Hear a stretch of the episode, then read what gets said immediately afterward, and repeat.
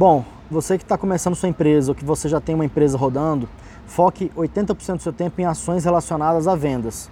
É, seja marketing digital, seja ações comerciais, é, seja vendas, enfim, faça coisas relacionadas a isso. Por exemplo, é, é fazer ações de telemarketing, fazer trabalhar com marketing digital para você trazer venda para os seus negócios, é, entrar em aplicativos de marketplace para poder você ter canais de vendas novos, por exemplo, Mercado Livre, OLX, iFood, Uber Eats, coisas do tipo. Depende do tipo de negócio, mas foque em vendas. Foque seu tempo, sua energia em coisas que tragam vendas e negócios e dinheiro para sua empresa, para o caixa da sua empresa.